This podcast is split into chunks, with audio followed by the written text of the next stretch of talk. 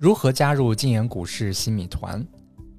在喜马拉雅手机软件顶部的搜索框中搜索“禁言股市”，在搜索结果中找到寻龙人横幅，点击右侧的查看按钮，即可进入到新米团页面。在新米团页面中，点击底部的立即加入，支付完成之后即可加入禁言股市新米团。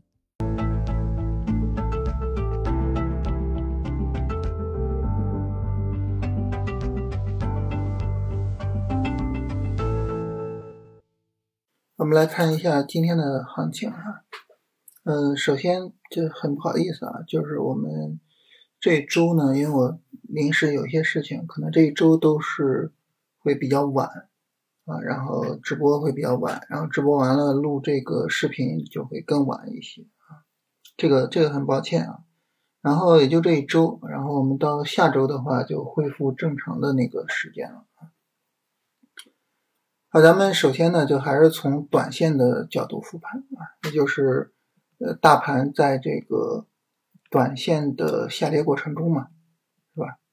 嗯，那么短线的复盘呢，首先一个就是在短线下跌啊，在大盘三十分钟下跌 N 的这个过程中呢，我们是可以做短线的。再一个呢，在这个过程中做超短，我们需要特别的慎重。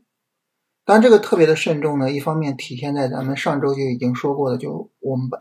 把这个仓位控制在，呃，这个正常仓位的一半儿，是吧？就是把仓位控制做好啊，这是一个方面。但是还有一个呢，就是我们在选板块上啊，一定要比较审慎的去选板块。大家知道，我们一般记录板块呢是 ST 之上的板块，我们都会去做记录，对吧？但是呢，你说今天 ST 之上五个板块，我们都要记录啊，然后呢，记录了之后呢，我们就是明天都去跟踪超短，你觉得这个事情靠谱吗？这个很明显是有问题的，对不对？就是你明明是在一个短线下跌的过程中啊，你反而拿着一堆的板块去做超短，是吧？这很明显有问题，而且这个问题非常大，所以很自然的就是说，我们在这一堆的板块里面去选的时候，其实就选那个最强的板块就好了，啊，也就是无人驾驶。是吧？它是唯一的一个这个强势股数量超过十的。其实我们就是去看看汽车无人驾驶它的这个超短有没有必要，有就是是否值得去跟踪。其他板块呢不太需要看。当然，你比如说数据啊、芯片啊、光通信，如果明天再走啊，就比如说它连续两天上涨，它整个走的比较强，那这个时候我们到时候再去说啊，就是。能不能去跟踪一下？能不能去看一下？啊，但是呢，它就今天这么一涨，而且个股数量这么少的情况下，其实去跟踪的必要性、跟踪的价值是比较低的。我觉得这个也是我们说在呃短线下跌的过程中做超短可能需要注意的事情啊。就仓位控制只是说能够控制我啊，这个如果做错了我亏损是吧？我亏的少，但是我们还是尽量的不做错。所以从记录的角度，可能我们记录一个无人驾驶就可以了啊。其他板块呢，我们可以跟一跟，但是不着急去跟踪它的超短，不着急去做它啊。这是就是说，我觉得可能需要特别强调的。好，我们来看一下大盘的情况啊。大盘的波段状态呢，我们还是在第二阶段啊。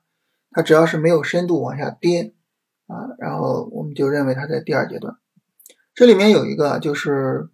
在第二阶段，我们是暂停中长线的操作的，也就是说，呃，做定投是不能做的。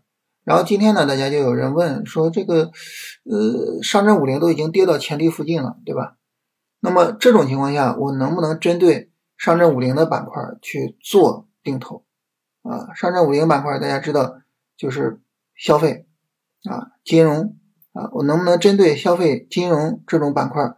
呃，就是去做一下这种定投的操作，这个呢，就从走势的角度来说呢，它因为已经跌到前低附近了，是吧？那那你说不能做，好像也说不通。但是你要说能做呢，国证两千涨这么高，它不涨，那这是不是问题？对不对？所以这里边我们就说什么呢？就是强调，就是我们一定要有足够的，就是在基本面上的信任，或者说中长线持仓的这种坚定性。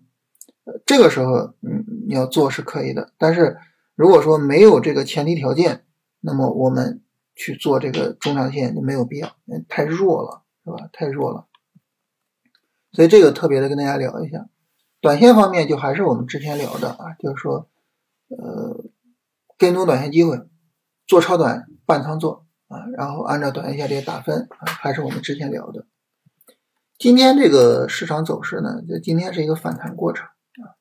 这个反弹过程呢，目前看呢，比上一次的反弹过程的力度稍微的差一点，就整个上涨力度不够，所以很有可能就市场还有一跌啊。当然，明天可能继续再反弹一下啊，但是很可能还还有一跌啊。就这一跌可能比较重要一些，我们到时候看看整体下跌的力度有没有减弱。这是大盘的情况。然后主线打分，主线打分呢，在今天直播的时候就重点聊了一下，就是，呃，对于我们来说，其实有一个很重要的一个概念，就是我们针对这个主线去进行打分的时候，我们最重要的是什么？当然，我我们直观反应就是，我最重要的就是我把就是好的板块找出来啊，就是我对主线的判断是正确的，这个最重要。但其实呢，我们不能这么。不能这么去想，或者说，就是它可能这个问题并不是一个，就是说那么大的问题。为什么呢？因为我们即便是对主线判断错了，啊，就是下跌的时候我对主线判断错了，这个时候首先一个咱们有仓位控制，半仓是吧？再一个呢，你有止损的控制。那么你在这种下跌的时候，你对主线判断错了，它会给我们带来很大的损失吗？其实不会，啊，不会。那么我判断错了。还有一点非常重要，就是我们能在第一第一次超短的时候去做校正，啊，这个第一次超短在这儿，我们我们能在第一次超短的时候做校正，只要说我们能在第一次超短的时候去做这个校正，其实呢，你判断错误其实问题是不大的，问题是不大的，所以从这个角度上来说，其实对于我们来说就是条件量化不纠结可能更重要。所以今天直播的时候就说啊，我们把逻辑的东西去除掉它，然后呢，就是我们尽量的聊一聊，讨论讨论，怎么样能够把这个条件做得更加量化一些。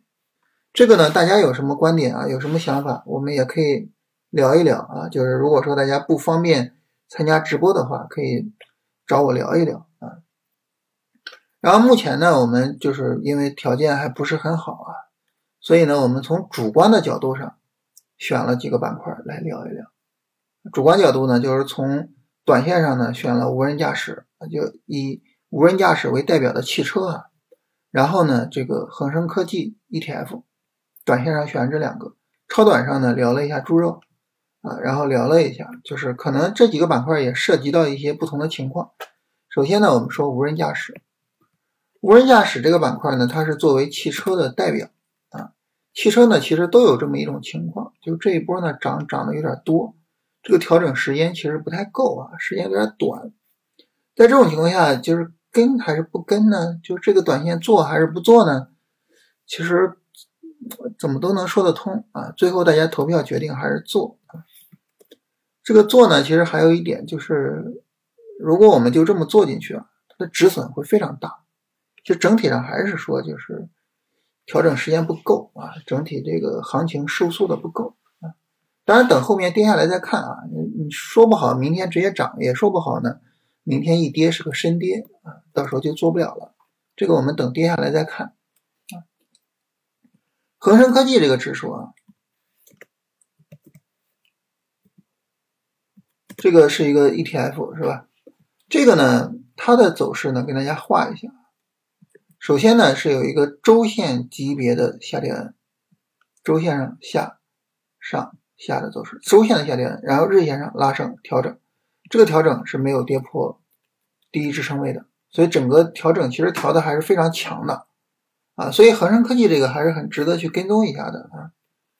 但是恒生科技呢，它今天是一个上涨过程，你需要重新等下跌，所以我们可能就是需要耐心等一下。